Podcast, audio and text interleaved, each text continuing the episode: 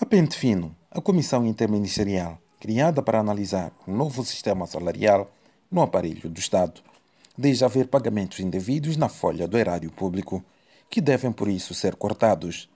Da lista de cortes constam os membros das Assembleias Provinciais, órgãos resultantes do processo de descentralização política, que, segundo o vice-ministro da Administração Estatal e Função Pública, Inocêncio Impissa, estão a beneficiar de pagamentos indevidos.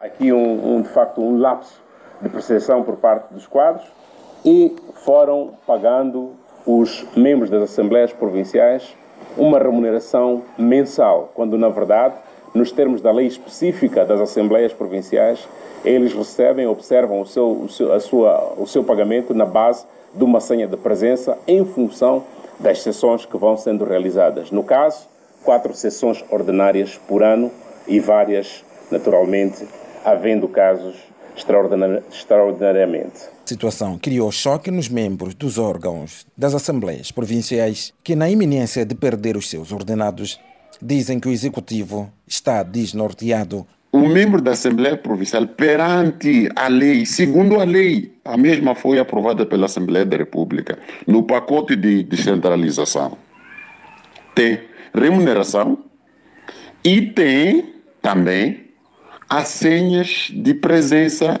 em caso da realização das suas sessões ordinárias e extraordinárias. Não encontro aqui um espaço, competências para que o nosso governo revogue a mesma lei. Chocado também está o político e analista João Massango, que diz que algo não bate certo. Eu, eu, eu não estou conseguindo perceber a lógica.